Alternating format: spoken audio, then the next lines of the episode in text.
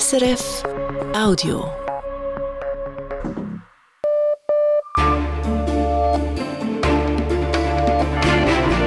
Radio SRF, Echo der Zeit mit Matthias Kündig. Und das beschäftigt uns am Freitag, den 3. Februar. Fast die gesamte EU-Führungsspitze war dieser Tage in Kiew. Beim EU-Ukraine-Gipfel ging es auch um eine Mitgliedschaft des kriegversehrten Landes. Wir fragen, wie realistisch ist ein rascher EU-Beitritt der Ukraine? Ein Verlust von 100 Milliarden Dollar in nur wenigen Tagen. Das Firmenimperium des indischen Milliardärs Gautam Adani wankt. Wir zeigen, weshalb dies nicht nur Adani nervös macht. Dann ein bisher unbeachtetes Denkmal in einem Friedhof in Chur sorgt in Graubünden derzeit für Wirbel, denn das Denkmal wurde von Anhängern der Nazis errichtet. Ja, es ist ein Nazistein. Es ist ein, ein, narzisstisch geprägter Gedenkstein für deutsche internierte Soldaten, um es irgendwie sachlich auszudrücken. Sagt der Historiker Bernd Ulrich. Und vor 100 Tagen hat Elon Musk die Social-Media-Plattform Twitter übernommen. Wir ziehen Bilanz am Schluss dieses Echo der Zeit. Wir beginnen mit den Nachrichten und Michael Wettstein. US-Außenminister Anthony Blinken hat eine geplante Reise nach China kurzfristig verschoben wegen eines mutmaßlichen Spionageballons. Blinken wäre am Sonntag zu einem zweitägigen Staatsbesuch in Peking eingetroffen. Dass die Reise nun laut Behördenvertretern abgesagt ist, hängt mit dem chinesischen Ballon zusammen, der über dem US-Festland gesichtet worden war. Die USA vermuten, es handle sich um einen Spionageballon. Laut dem chinesischen Außenministerium ist es aber ein Zitat ziviles Luftschiff, das hauptsächlich zur Wetterbeobachtung eingesetzt wird. Wegen der Windverhältnisse sei der Wetterballon vom Kurs abgekommen, heißt es vom Außenministerium. Das Verteidigungsbündnis NATO fordert Russland auf, sich an das Abrüstungsabkommen New Start zu halten. Mit dem Abkommen soll die Zahl der Nuklearwaffen von Russland und den USA reduziert werden. Die NATO habe festgestellt, dass Russland vereinbarte Inspektionen nicht zulasse, schreibt NATO-Generalsekretär Jens Stoltenberg. Eine wirksame Rüstungskontrolle sei jedoch ein wesentlicher Beitrag zu den Sicherheitszielen des Bündnisses. Zur Schweizer Armee. Ihre Cyberabwehrzentrale ist nur tagsüber zu normalen Geschäftszeiten besetzt. Das zeigt ein neuer Bericht, der SRF Investigativ vorliegt. Die Zentrale arbeitet nicht in der Nacht, weil ihr Cyberspezialistinnen und Informatikexperten fehlen. Das schreibt die interne Revisionsstelle des Verteidigungsdepartementes. Nachts gäbe es aber einen Pikedienst, so die Armee. Außerdem habe sie das Problem erkannt. Bis 2025 will sie auch außerhalb der normalen Geschäftszeiten für Cyberangriffe bereit sein. Auch tiefere Einkommen oder Teilzeitarbeitende sollen eine berufliche Vorsorge haben. Das ist eines der Ziele der Revision der zweiten Säule der BVG-Revision. Wie das geschehen soll, dabei sind sich National- und Ständerat noch nicht einig. Es läuft die Differenzbereinigung. Die zuständige Kommission des Nationalrats ist nun in zentralen Punkten mit dem Ständerat einig, wie sie mitteilt. Insbesondere bei den Kompensationsmaßnahmen für die Übergangsgeneration sehe sie eine Lösung. Kritik gibt es von der SP. Die Version der Nationalrätlichen Gesundheitskommission trage nicht dazu bei, Frauen bei der beruflichen Vorsorge besser zu stellen, schreibt sie und droht mit einem Referendum. Im vergangenen Jahr sind in der Schweiz mehr Menschen mit Hilfe der Sterbehilfeorganisation Exit Deutsche Schweiz aus dem Leben geschieden als in den Jahren zuvor. 1125 Personen hätten sich 2022 für den Freitod mit Exit entschieden, schreibt die Organisation in einer Mitteilung. Das sind 15 Prozent mehr als 2021. Die Zahl der Exit-Mitglieder ist im vergangenen Jahr ebenfalls angewachsen, um gut 17.000 auf knapp 155.000 Personen. Der Modeschöpfer Paco Rabanne ist gestorben im Alter von 88 Jahren. Das teilte der spanische Kosmetikkonzern Puig mit, der Mutterkonzern seiner Marke. Der in Frankreich aufgewachsene Spanier Paco Rabanne war für seine exzentrischen Entwürfe bekannt und prägte mit seinen Schöpfungen über Jahrzehnte hinweg die Modewelt. Erfolg hatte Rabanne auch mit seinen Parfümkreationen. Die Börsendaten von 18.04 Uhr, geliefert von SIX. Der Swiss Market Index schließt bei 11.349 Punkten plus 1,4 Prozent. Der Dow Jones Index in New York steigt um 0,2 Prozent. Der Euro wird zu einem Franken 0015 gehandelt und der Dollar zu 92 Rappen 47. Und wie wird das Wetter in den kommenden Stunden, Michael Wettstein? In der Nacht schneit es vor allem in den zentralen und östlichen Bergen. Morgen ist es wechselnd bewölkt und in den Bergen fällt zeitweise Schnee. Im Flachland wird es nur stellenweise nass und am Nachmittag sind sonnige Abschnitte möglich.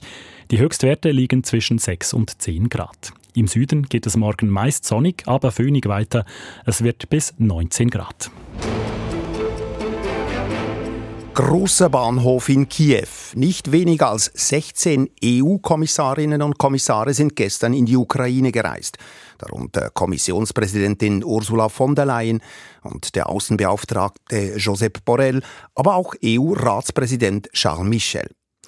Nun hat in Kiew ein offizieller EU-Gipfel, EU-Ukraine-Gipfel stattgefunden, der erste vor Ort im kriegsversehrten Land. Und darüber spreche ich nun mit unserem EU-Korrespondenten. Charles Liebherr, dass fast die gesamte EU-Spitze in die Ukraine reist, stellt ein gewisses Sicherheitsrisiko dar. Warum dennoch dieser Großaufmarsch? Unterstützung signalisieren, das will die EU gegenüber der Ukraine. Erstens am wichtigsten, äh, die EU unterstützt die Ukraine mit allen möglichen finanziellen und auch militärischen Mitteln. Das läuft unter dem Titel Solidarität. Und zweitens, Trotz Krieg in der Ukraine will die EU das Heranführen der Ukraine an die EU so normal wie nur möglich gestalten. Es ist ja üblich, dass die gesamte EU-Kommission ein Land, das der EU beitreten will, besucht. Ein persönlicher Kontakt soll hergestellt werden zwischen allen EU-Kommissionsmitgliedern und ihren jeweiligen Ansprechpersonen in den nationalen Ministerien. Darum geht es und dieser Anfang ist nun gemacht. Es geht also letztlich bei diesem Treffen auch um sehr viel Symbolik. Und neben der Symbolik und der Solidarität, was hatte die EU-Spitze der Ukraine heute am Gipfel ganz konkret angeboten? Also die Schlusserklärung umfasst zwar 32 Punkte, aber nur ganz wenige davon sind wirklich neu. Neu will die EU die Zahl der Soldaten verdoppeln, welche noch in diesem Jahr in den EU-Staaten ausgebildet werden. Geplant waren ja 15.000, nun sollen es 30.000 sein. Der zweite Punkt betrifft die Räumung von Minenfeldern. Da will die EU eine große Zahl von Spezialisten zur Verfügung stellen, welche die Ukraine unterstützen, auch Geld. Und so halbwegs neu ist die Ankündigung vom zehnten Paket an Sanktionen gegen Russland. Neue Sanktionen sollen noch im Februar beschlossen werden. Sie haben den EU-Beitritt der Ukraine schon erwähnt. Vor einem Jahr hat die Ukraine ja die Mitgliedschaft beantragt und Schon vier Monate später, das heißt in wirklichem Rekordtempo, den, dann den Kandidatenstatus erhalten. Die Erwartungen sind deshalb auf ukrainischer Seite groß. Ministerpräsident Schmihal äußerte jüngst die Hoffnung, dass die Ukraine bereits in zwei Jahren der EU beitreten könnte. Ist das realistisch? Nein, das ist nicht realistisch. Das werden wir aber nie von den EU-Spitzen hören, von Charles Michel und Ursula von der Leyen. Äh, das ist ja auch nicht ihre Aufgabe. Manche EU-Mitgliedsländer, das ist ein offenes Geheimnis, wären äh, aber lieber, äh, wenn die Ukraine gar nie Mitglied der EU würde. Andere halten auch die Gründung der neuen europäischen politischen Gemeinschaft, eine Idee des französischen Präsidenten. Manche halten diese Initiative für ein Manöver, eben eine Alternative zum EU-Beitritt zu schaffen. Andere wiederum knüpfen Erweiterungen an die Vorbedingungen von neuen grundlegenden, grundlegenden Reformen in der EU. Also abgesehen von den enormen Aufgaben, die auf die ukrainische Regierung zukommen, gibt es auch sehr hohe politische Hürden innerhalb der EU. Und was sind denn die größten Hürden für einen Beitritt, vor allem für einen raschen Beitritt der Ukraine in die EU? Nun, erste Voraussetzung ist, dass in der Ukraine kein Krieg mehr wütet. Und dann gilt es eben, das Land zuerst einmal physisch und vor allem auch wirtschaftlich wieder aufzubauen. Und dann hat oberste Priorität in diesem neu festgelegten Beitrittsprozess haben die Fragen rund um die Rechtsstaatlichkeit Priorität, also Medien- und Meinungsfreiheit, Grundrechte garantieren, unabhängige Justiz, auch Korruptionsbekämpfung natürlich. All das muss solide im politischen Alltag der Ukraine verankert sein, bevor dann weitere Schritte in Richtung der EU möglich sind. Und die Hürden sind eben hoch und jede Hürde kann eben nur genommen werden, wenn 27 EU-Staaten die Vorgaben als erfüllt erachten. Also Einstimmigkeit ist da eben jeweils gefordert. Also der Weg ist noch lang, sehr lang wahrscheinlich. Äh, wie geht es nun vorerst weiter? Also interessant in Bezug auf dieses Heranführen der Ukraine an die, EU, äh, an die EU wird es schon im Frühling und dann vor allem auch im Herbst dieses Jahres. Schon in wenigen Wochen will die EU-Kommission nämlich die EU-Staaten mit Fakten versorgen, was die Ukraine an Reformen bisher umsetzen konnte. Im Herbst kommt dann der offizielle Statusbericht für alle Beitrittskandidaten, Land für Land, also auch für Moldawien und alle Länder im Westbalkan und natürlich auch für die Ukraine. Und dann werden wir ein relativ detailliertes Bild erhalten, wo die Ukraine steht. Und dann können wir wahrscheinlich auch etwas besser abschätzen, unter welchen Voraussetzungen die nächsten Beitrittsschritte erfolgen können, ob dann eigentliche Beitrittsverhandlungen bald beginnen können. Vielen Dank für diese Einschätzung. Das war EU-Korrespondent Charles Liebherr. Sie hören das Echo der Zeit auf Radio SRF mit diesen weiteren Fragen. Wie wirkt es sich auf die Versorgungssicherheit bei, bei Medikamenten aus, wenn die Generika-Herstellerin Sando von Novartis abgespalten wird? Welche möglichen Folgen hat es, wenn das Firmenimperium des zweitreichsten Mannes der Welt ins Wanken gerät? Dann, was eine Recherche von SRF zu einem Nazi-Denkmal auf einem Churer Friedhof in Graubünden ausgelöst hat wie sich die jüngste Eskalation zwischen Israel und den Palästinensern auf die Jugendlichen in den besetzten Gebieten auswirkt und was Elon Musk mit der Übernahme von Twitter im Unternehmen selber verändert hat und wie sich das politisch auswirkt. Eine Bilanz nach 100 Tagen im Echo der Zeit. Engpässe bei Antibiotika und günstigen Medikamenten geben derzeit zu reden. Der Bund stuft die Situation neuerdings als problematisch ein und hat eine Taskforce eingesetzt, die Maßnahmen ausarbeiten soll. Wir haben am Mittwoch hier im Echo der Zeit bereits darüber berichtet. Die Behörden suchen auch das Gespräch mit der Schweizer Sando, einer der größten Generika-Herstellerinnen der Welt. Was Sando tun kann oder will, ist aber offen. Zugleich ist Sando, Sando mit sich selbst beschäftigt. Das Unternehmen steht mitten in einem Umbruch. Sando soll von noch in diesem Jahr von der Konzernmutter Novartis abgespalten und eigenständig werden. Welche Rolle spielt diese neue Eigenständigkeit, wenn es um die Versorgungssicherheit geht? Lucia Tyler ist dieser Frage nachgegangen. In den Schränken von Arztpraxen, Spitälern und Apotheken fehlen derzeit Hunderte von Medikamenten, etwa Antibiotika oder Schmerzmittel. Auch Dutzende Arzneien von Sondo fehlen. Enea Martinelli ist Spitalapotheker und führt eine Liste der fehlenden Medikamente.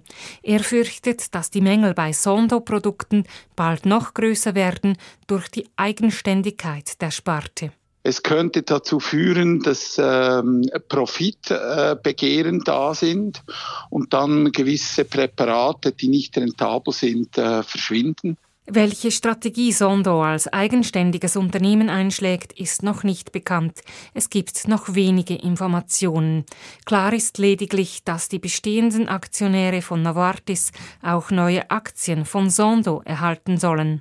Die äh, Novartis-Aktionäre sind sich hohe Profite gewohnt. Die sind sich eine andere Kultur gewohnt, einer auf Innovation getrimmten Firma. Das mag sein, doch gerade darum ergeben sich für Sondo neue Chancen. Denn Sondo unter dem Dach von Novartis, das sei eine Art Mauerblümchen-Dasein gewesen, sagt Analyst Michael Navrat, der sich für den Finanzdienstleister Octavian mit Novartis befasst. Es wurde strategisch nicht viel Wert gelegt auf die Sando. Im Gegenteil, man hat eigentlich sich geärgert, dass die Margen, äh, logischerweise sind die niedriger, die Margen beim Generika-Geschäft, dass die ähm, Sando eigentlich so ein Hemmschuh ist. Nun gäbe es mit der neuen Sando neue Investitionsmöglichkeiten für all jene Investorinnen und Investoren, denen beispielsweise die Grundversorgung mit günstigeren Medikamenten wichtig sei und für die hohe Margen nicht an erster Stelle stünden. Du wirst sicherlich äh, eine neue Klientel, eine neue Art von Investoren anziehen können. So zuversichtlich sind nicht alle. Politisch stehen Ideen im Raum, die den Bund bei Sondo zum Mitbesitzer machen wollen oder zumindest zu einem wesentlichen Mitspieler. Das kann man verstehen als Misstrauensvotum gegenüber künftigen Aktionären. Thomas Dekurten, Präsident vom Branchenverband Intergenerika, sagt, das ist eine ganz schlechte Idee, wenn man auf diese Art und Weise über den Staat in die Wirtschaft eingreifen möchte. Viel wichtiger seien Rahmenbedingungen wie Steuern und Arbeitsplätze, damit die neue Sondo von der Schweiz aus erfolgreich agiere.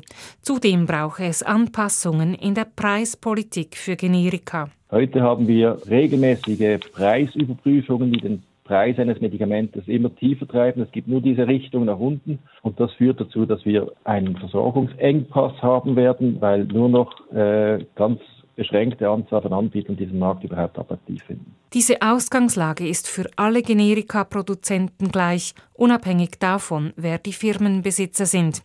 Es sei vor allem der Preisdruck, der zu Medikamentenengpässen führe, sagt auch Stefan Mummenthaler, Direktor von Science Industries, dem Verband der Pharma- und Chemieunternehmen. Es ist halt einfach dann, wenn es für die meisten Firmen gar nicht mehr rentabel ist, dann entsteht das Problem. Dann ziehen sie sich vom Markt zurück oder offrieren in der Schweiz nicht mehr und dann haben wir ein Problem.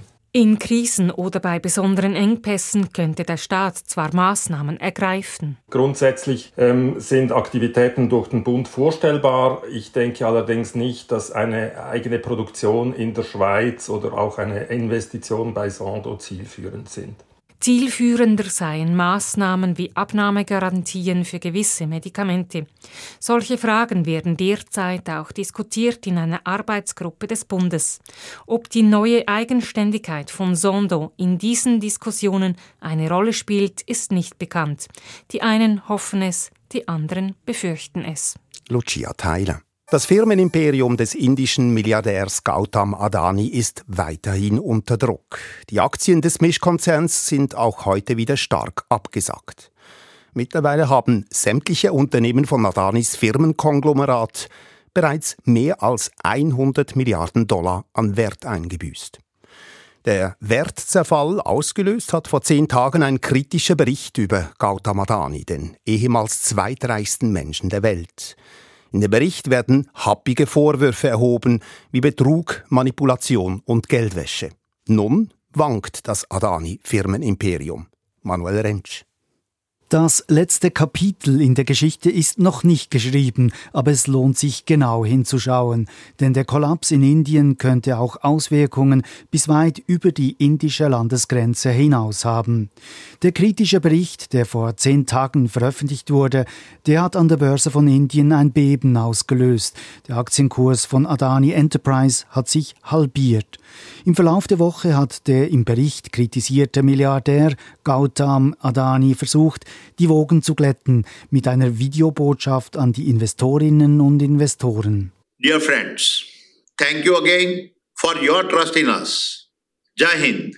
Adani bedankt sich in seiner Rede für das Vertrauen und er verabschiedet sich mit den Worten Jahin, was bedeutet Sieg für Indien. Der Milliardär versucht den kritischen Bericht aus New York von der Firma Hindenburg auch als Angriff auf das ganze Land darzustellen, auf die Gesellschaft und die Wirtschaft von Indien. Allerdings ist davon im Bericht nichts zu lesen. Vielmehr kritisiert Hindenburg die Geschäftspraktiken der Gruppe, die undurchsichtigen Geschäfte, angebliche Manipulationen in der Buchhaltung, mögliche Täuschung der Investoren. Dabei hat Hindenburg auch eigene Interessen. Die Gesellschaft spekuliert auf fallende Aktienkurse. Hindenburg verdient also Geld, wenn die Kurse sinken, auch im Fall von Adani. Gleichwohl gelten Hindenburgs Analysen als glaubwürdig. Der Beschuldigte Gautam Adani weist die Kritik zurück. Seine Unternehmen seien gesund. The fundamentals of our company are very strong. Our balance sheet is healthy, robust. Die Gruppe verfüge über ein gutes Fundament mit einer starken Bilanz. Zum Imperium der Gruppe gehören Firmen aus den verschiedensten Bereichen Flughäfen, Kraftwerke, erneuerbare Energien, Stromnetze, Rohstoffe. Ein Drittel der Luftfracht von Indien wird durch Adani kontrolliert und ein Viertel der Schiffstransporte. Vor ein paar Monaten hat die Gruppe auch das indische Zementgeschäft der Schweizer Firma Holcim aufgekauft für mehr als 6 Milliarden Dollar. Gautam Adani verweist darauf, dass seine Gruppe die Schulden stets zurückbezahlt habe. We have an impeccable track record of fulfilling our debt obligations. Die indischen Finanzbehörden haben trotz internationaler Kritik bisher darauf verzichtet, eine Untersuchung gegen die Gruppe einzuleiten. Es gebe keinen Handlungsbedarf. Im indischen Parlament wiederum gab es diese Woche heftige Tumulte. Die Opposition verlangte eine Debatte über die Nähe des Firmenimperiums zur Regierung. Madam, Sadan ki Karwai. The House is urgent to meet at 2 p.m. Die Budgetdebatte im indischen Parlament musste nach den Protestrufen der Opposition verschoben werden. Der Absturz von Adani verunsichert auch die westlichen Banken. Sie versuchen sich von der Gruppe zu distanzieren. Eine geplante Kapitalerhöhung von mehr als zwei Milliarden Dollar musste diese Woche kurzfristig abgesagt werden. Von Adani selber werden auch die beiden Schweizer Großbanken Credit Suisse und UBS als Geschäftspartner genannt. Der Chef der UBS, Ralf Hammers, hat sich diesbezüglich aber neulich in einem Interview geäußert, es gebe nichts zu befürchten, soll heißen, die Geschäfte der UBS mit dem indischen Unternehmer halten sich in Grenzen. Die Credit Suisse wiederum wollte sich heute Nachmittag auf Anfrage nicht äußern. In Medienberichten wird die CS wiederholt als Geldgeberin genannt. Wie groß ihre Ausleihungen und Geschäfte mit Adani sind, das ist unbekannt. Unter dem Strich ist klar, Adani hinterlässt derzeit aus wirtschaftlicher Sicht einen großen Schaden und politisch muss der Fall in Indien noch aufgearbeitet werden.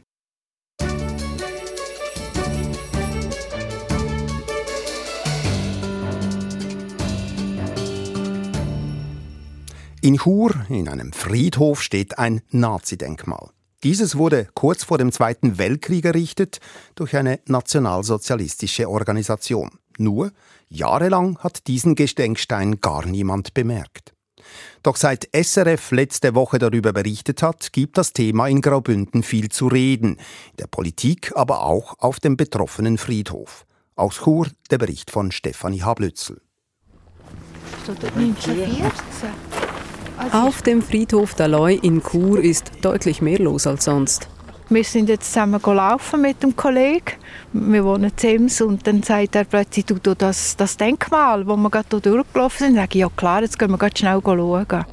An diesem Nachmittag schlendern immer wieder Leute beim Denkmal vorbei, um es anzuschauen. Die haben gemeint, das sei ein bisschen also eben, wahrscheinlich ist es genau das. ist halt sehr, man merkt es nicht. Man läuft da vorbei, jetzt jetzt auch nicht gewusst. Man kann nichts mehr darauf lesen. Ja. Darum bin ich jetzt gespannt, was damit passiert. Mich selber interessiert mich, wie, wie das überhaupt möglich war, dazumal, oder? Wer da dazumal zuständig war. Wie verhielten sich die damaligen Behörden gegenüber den Nationalsozialisten? Wieso konnten sie ausgerechnet in Chur ein Denkmal aufstellen als Teil der Politpropaganda des Naziregimes? Und was passiert jetzt mit dem Denkmal? Diese Fragen beschäftigen jetzt auch die Politik. Gestern tagte das Kur-Stadtparlament und unterstützte parteiübergreifend mit 19 von 21 Stimmen einen Vorstoß des Mittepolitikers und Historikers Tino Schneider. Neben einer wissenschaftlichen Aufarbeitung braucht es auch eine Kontextualisierung vor Ort. Wenn man diesen Stein ansieht, dann ist nicht klar, dass da eine nationalsozialistische Ideologie dahinter ist wenn man bedenkt, was für Gräueltaten die Nationalsozialisten verübt haben, ist es wichtig, dass man diesen Bezug auch herstellen kann. und dass man da nicht auch einfach von einem harmlosen Gedenkstein spricht, sondern dass dieser eine viel weitergehende Bedeutung hat, als einfach an die gefallenen Soldaten des Ersten Weltkrieges zu erinnern. Einer der beiden Stadtpolitiker, die den Vorstoß nicht unterstützt haben, ist Rainer Goth von der FDP. Eine Aufarbeitung werde keine neuen Erkenntnisse bringen. Man weiß ja, woher der Stein kommt, was er bedeutet, wie es entstanden ist. Und jetzt noch eine große Geschichte daraus machen, finde ich übertrieben. Man soll die Infotafel aufstellen, aber jetzt da etwas aufarbeiten und riesen Tamtam darum machen, finde ich etwas übertrieben. Anders sieht das SP-Kantonsparlamentarierin Silvia Hoffmann, auch sie Historikerin. Es gebe zwar Untersuchungen, doch die Forschungslücken seien erheblich. Wir müssen uns der Vergangenheit stellen. Wir haben nicht nur eine Geschichte während des Zweiten Weltkriegs äh, in Graubünden, sondern auch eine Geschichte vor dem Zweiten Weltkrieg. Und es ist einfach wichtig, uns daran zu erinnern, an die dunklen Zeiten auch bei uns. Die Bündner Politikerin fordert, dass die kantonale Regierung die Zeit zwischen den beiden Weltkriegen umfassend historisch erforschen lässt. Jakob Tanner ist emeritierter Professor für Geschichte. Das Denkmal in Chur habe ihn überrascht. Diese Überraschung ist aber auch wieder keine Überraschung, weil in dem Bereich halt auch nicht so viel geforscht wurde. Im Gegensatz zu Themen wie der Flüchtlingspolitik in der Schweiz während des Zweiten Weltkriegs oder dem Raubgold seien die nationalsozialistischen Organisationen in der Schweiz bisher kaum beleuchtet worden. Es gab eigentlich in der ganzen Nachkriegszeit bis jetzt hin zum Buch von Martin Bucher, das immerhin die Jugendorganisation unter die Lupe nimmt, aber so in einem breiten Horizont gab es eigentlich keinen Versuch, diese Geschichte aufzuarbeiten. Vielleicht ändere sich das jetzt mit der Entdeckung des Denkmals der Nationalsozialisten auf dem Friedhof in Chur. Chur wird von der Vergangenheit eingeholt. Es war ein Beitrag von Stefanie Hablützel. Und die ausführliche Recherche zum Nazi-Denkmal im Bündner Hauptort gibt es auch als Podcast zu finden unter srf.ch-zeitblende oder überall, wo es Podcasts gibt. Hier im Echo der Zeit reden wir noch über die Bilanz der ersten 100 Tage des neuen Twitter-Chefs Elon Musk. Zuerst aber noch der Blick in den Nahen Osten. Es war eine blutige Woche in Israel und den Palästinensergebieten. Nach einem Militäreinsatz der israelischen Streitkräfte im besetzten Westjordanland vor gut einer Woche wurden zehn Menschen getötet. Tags darauf starben sieben Jüdinnen und Juden bei einem Attentat in Ostjerusalem, als ein Palästinenser vor einer Synagoge um sich schoss. Die Eskalation rief US-Außenminister Anthony Blinken auf den Plan. Anfang Woche traf er sich mit der israelischen und der palästinensischen Führung. Doch kaum war er abgereist, beschossen sich militante Palästinenser in Gaza und die israelischen Streitkräfte gegenseitig mit Raketen. Genau an dem Tag, als die jüngste Eskalation des jahrzehntealten Nahostkonflikts begann, war Auslandredaktorin Susan Brunner zufällig in Ramallah im palästinensischen Westjordanland. Hören Sie ihre Reportage. Auf dem dunklen, schweren Pult im Vorzimmer eines palästinensischen Parteifunktionärs in Ramallah tickt eine Uhr. Es ist Donnerstag, der 26. Januar, 10 Uhr morgens. Ein Angestellter sitzt angespannt bei offener Balkontüre in seinem Bürosessel. Er versucht auf seinem Handy Nachrichten abzurufen. Das Internet ist langsam. Nach zwei Minuten kann er endlich ein Video laden.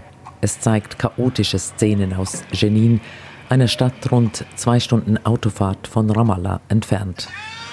Der Beamte stoppt das Video, drückt eine Nummer auf seinem Handy und wartet. Die Uhr tickt. Viertel nach zehn. Ich bin aus Jenin, sagt er. Dann nimmt jemand am anderen Ende das Telefon ab. Seine Schwiegermutter in Jenin ist dran. Die Schwiegermutter erzählt ihm, dass geschossen werde, es Tote gebe, wie viele wisse sie nicht. Wo die Kinder seien, fragt der Beamte. In der Schule, sagt die Schwiegermutter. Wo sie denn sonst hin sollen? Der Beamte hängt auf. Dann kommt der Funktionär der palästinensischen Fatah-Partei, mit dem wir verabredet sind. Es ist halb elf. Inzwischen melden die lokalen Medien sechs getötete Palästinenser in Jenin. Sabri Saidam ist der Vizegeneralsekretär des Zentralkomitees der Fatah-Partei, welche im palästinensischen Westjordanland regiert. Bis gestern wurden 20 Palästinenser seit Anfang Jahr getötet. Jetzt, während wir dieses Interview aufnehmen, sind es schon 26. Heute ist der 26. Januar. Das heißt, jeden Tag dieses Jahres wurde ein Palästinenser getötet. Sabri Saidam spricht trotzdem über Hoffnung und über das Zusammenleben von Juden und Palästinensern. Uh, uh, Für uns sind die Juden unsere Cousins. Wir anerkennen Israel und wir müssen zusammenleben können, sagt der Funktionär. Viertel vor elf. Eine Push-Meldung auf seinem Handy leuchtet auf acht Tote in Jenin. Er ringt sichtlich um Fassung. Blutende Menschen liegen auf der Straße. Eine über 50-jährige Frau haben sie getötet. Was hat sie getan, außer zum falschen Zeitpunkt am falschen Ort gewesen zu sein? Uh, uh, Während Sabri Saidam zu erklären versucht, warum er die Hoffnung auf eine friedliche Zwei-Staaten-Lösung noch nicht aufgegeben hat, die Bestätigung neun Tote in Jenin. In Ramallah machen die Geschäftsbesitzer ihre Läden zu. Ein Proteststreik beginnt. Die palästinensischen Schülerinnen und Schüler verlassen ihre Schulen und demonstrieren gegen das Blutvergießen in Jenin. Es ist inzwischen Mittag. Besonders lautstark ist eine Gruppe 16- und 17-jähriger Mädchen. Wenn wir morgens aufwachen, hören wir, jemand wurde getötet. Am Abend wieder einer. Jeden Tag dieselben Nachrichten, sagt eine der Jugendlichen. Sie haben Angst vor unseren Steinen, aber wir haben keine Angst vor ihren Panzern. Bring mir jemanden vom Ausland, der das ertragen würde, was wir ertragen müssen, empören sie sich. Sie verteidigten nur ihr Land, sagen die acht jungen Frauen, während ihr Demonstrationszug ohne sie weitergezogen ist. Als ich von den acht Toten in Jenin gehört habe, habe ich gezittert. Nicht vor Angst, sondern vor Schmerz und Wut, sagt eine von ihnen. Niemand wird über die getöteten Palästinenser reden. Die internationalen Medien werden dieses Massaker verschweigen. Und wenn wir einen Zionisten angreifen würden, dann würden die Medien berichten, diese Gruppe von Mädchen sei gegen den Staat Israel. Wir wollen die Juden nicht töten, wir wollen einfach nur unser Land, das sie besetzt haben. Von der Weltgemeinschaft fühlen sie sich im Stich gelassen.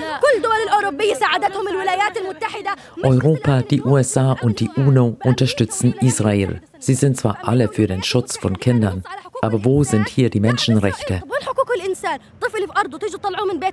Die jungen Frauen diskutieren, reden auf die Reporterin ein, über die ungestrafte Grausamkeit der jüdischen Siedler um sie herum, über ihre Verzweiflung, über ihr Leben hinter der Mauer.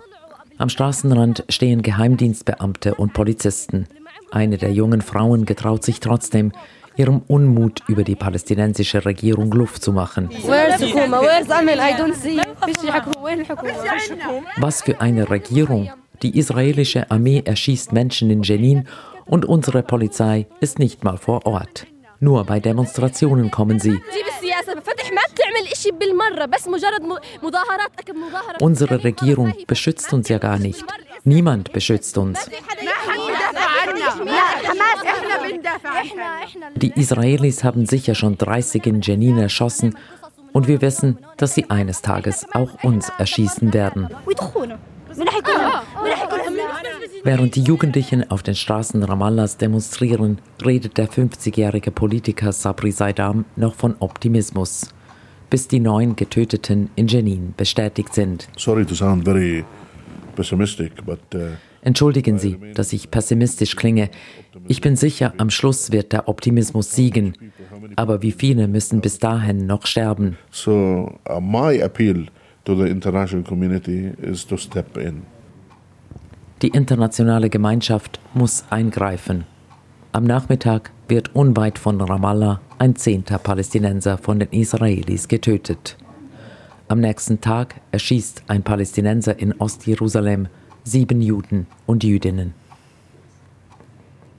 Das war eine Reportage von Susan Brunner aus Ramallah in den besetzten Palästinensergebieten. Nach 100 Tagen im Amt wird bei Politikerinnen und Politikern gerne Bilanz gezogen. Elon Musk ist zwar kein Politiker, sondern ein Unternehmen, Unternehmer. Seine Übernahme des Kurznachrichtendienstes Twitter hat aber auch politische Wellen geschlagen. Der exzentrische Milliardär Musk hat als neuer Twitter-Chef vom ersten Tag an für Unruhe gesorgt, vor allem auch im Unternehmen selber. Den ersten Tagen nach der Übernahme jagte eine Schlagzeile die andere. Wo steht Twitter nach all den Turbulenzen heute und wie geht es mit der Social-Media-Plattform weiter? Jörg Schirren von der Digitalredaktion. Man kann viel sagen über Elon Musk, aber langweilig wird es mit ihm nie. In seinen ersten 100 Tagen als Twitter-Chef sorgte der exzentrische Milliardär fast täglich für Schlagzeilen. Musk has reportedly already fired the company's CEO and two other executives. Gleich nach der Übernahme etwa, als er kurzerhand den bisherigen CEO Parag Agrawal entließ, zusammen mit zwei weiteren Führungskräften und kurz darauf auch die Hälfte der restlichen Angestellten gehen musste. Oder als Musk das gesperrte Konto von Ex-US-Präsident Donald Trump wieder aktivierte Donald Trumps Twitter-Account is back. und dafür die Konten von Journalistinnen und Journalisten sperrte, die kritisch über ihn, Elon Musk, berichtet hatten. Twitter has suspended the accounts of several journalists working for high-profile Zuletzt machte Musk auf sich aufmerksam, als er via Twitter abstimmen ließ, ob er als CEO zurücktreten soll. Die Mehrheit war dafür und Musk versprach, tatsächlich zu gehen. Sobald er jemanden gefunden habe, der oder die, in seinen Worten, dumm genug sei, den Job auch anzunehmen. Eine Suche, die notabene schon Wochen vor der eben erwähnten Abstimmung begonnen hatte. Musk scheint es also ernst zu meinen mit dem Rücktritt.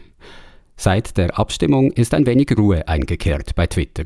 Zeit also für die Frage, wo steht die Plattform heute? Elon Musk hat sich die Übernahme des Kurznachrichtendienstes stolze 44 Milliarden Dollar kosten lassen. 13 Milliarden davon stammen aus Krediten, die Twitter nun selbst bedienen muss. Allein die Zinsen dafür betragen laut der Financial Times mindestens eineinhalb Milliarden Dollar im Jahr.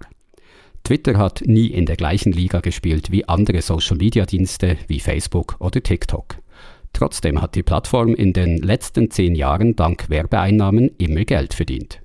Doch jüngst sickerten Zahlen in die Öffentlichkeit, die nichts Gutes ahnen lassen. Der Umsatz von Twitter sei im letzten Quartal eingebrochen und liege nur noch bei gut einer Milliarde Dollar, ein Drittel weniger als im Jahr zuvor. Denn mit seinen Entlassungen, die Belegschaft hat sich inzwischen von 7.500 auf 2.000 reduziert, hat Musk auch viele Stellen gestrichen, die sich zuvor um die Sicherheit und Inhaltsmoderation der Plattform gekümmert hatten. Der Mann, der sich als absoluten Verfechter der Redefreiheit bezeichnet, will auf Twitter weniger Inhalte wegmoderiert sehen und dafür Meinungen zulassen, die unter der alten Führung tabu waren. Schnell begannen Nutzerinnen und Nutzer auszuloten, was auf der Plattform nun alles gesagt werden darf. Hassrede und Beschimpfungen haben unter Musk stark zugenommen. Auch das sorgte für Schlagzeilen. Das hat viele Werbekunden verschreckt. Schließlich will niemand seine Anzeige zwischen Tweets sehen, die das Dritte Reich loben oder Fake News verbreiten. Über 500 Werbetreibende sollen deshalb ihre Reklame auf Twitter zumindest vorübergehend eingestellt haben. Darunter auch große Namen wie der Autobauer Audi oder das Pharmaunternehmen Pfizer. Erfolgsversprechende neue Geldquellen konnte Elon Musk noch keine präsentieren. Sein bisher größter Wurf, verifizierte Konten, das begehrte weiße Häkchen auf blauem Grund als Abonnement anzubieten. Doch das Geld, das Twitter damit verdient, reicht nicht einmal, um die Schuldzinsen zu decken. Auch Musks angeblicher Plan, aus Twitter eine Art App für alles zu machen, nach Vorbild von WeChat in China, steht auf wackeligen Beinen. So könnte Twitter zwar künftig an Zahlungen verdienen, die in der App gemacht würden. Doch die dazu nötige technische Infrastruktur besitzt die Plattform noch nicht. Ebenso wenig das Okay der Behörden und das Vertrauen von Kundinnen und Kunden, die diese Super-App einst brauchen sollen. Kurz, in seinen ersten 100 Tagen als Twitter-Chef hat Elon Musk für viel Verwirrung und viele Schlagzeilen gesorgt. Aber etwas gezeigt, das Twitter in eine goldene Zukunft führen könnte, das hat Musk bis jetzt noch nicht. Immerhin etwas ist ihm gelungen. Die Zahl der Leute, die Elon Musk bei Twitter folgen, hat sich im letzten Jahr fast verdoppelt. Und Musk ist daran, Barack Obama als meistgefolgte Person der Welt abzulösen. Wenn er schon nicht genau weiß, wie man ein Social-Media-Unternehmen zum Erfolg führt, so weiß er zumindest, wie man es als Influencer ganz nach oben schafft. Digitalredaktor Jörg Tschirn. Elon Musk hat seit der Twitter-Übernahme seine Reichweite auf Social Media also massiv ausgebaut. Hat damit aber auch der politische Einfluss von Elon Musk in den USA zugenommen? Diese Frage geht an USA-Korrespondentin Barbara Golbi, die mir aus Washington zugeschaltet ist. Klar ist, Elon Musk ist inzwischen ins republikanische Lager übergelaufen. Er macht aus seiner politischen Haltung keinen Hehl. 2020 hatte er seine Stimme noch Joe Biden gegeben, doch Musk hat bereits letzten Mai getwittert, er werde die Demokraten nicht mehr unterstützen, sondern seine Stimme fortan den Republikanern geben. Und kürzlich hat er getwittert, bei den nächsten Präsidentschaftswahlen den jetzigen Gouverneur von Florida, Ron DeSantis, zu wählen, sofern dieser überhaupt kandidiert. Das heißt, es müssen also die Republikaner profitieren von Musk. Musk. Doch ob dies wirklich der Fall sein wird, dafür ist es schlicht noch zu früh, um dies zu sagen. Elon Musk hat vom rechten politischen Lager ja viel Beifall erhalten für seine Aussage, Twitter habe bis zu seiner Übernahme die freie Rede unterdrückt. Vor allem konservative Stimmen seien zensuriert worden auf Twitter. Er hat dann auch zahlreiche E-Mails herausgegeben, die genau dies belegen sollen. Barbara Kolpi, was haben diese sogenannten Twitter-Files nun offenbart? Die ausgewählten Mails, die Musk zum Teil selbst veröffentlicht hat, zum Teil aber auch ausgewählten Journalisten zugespielt hat, haben einerseits gezeigt, wie von politischer Seite in der Tat versucht wurde, Einfluss zu nehmen auf Twitter und andererseits, wie schwer sich Twitter zum Teil tat, Inhalte zu zensurieren oder Konten zu sperren, dabei aber nie politisch motivierte Gründe angibt, ausschlaggebend gewesen zu sein.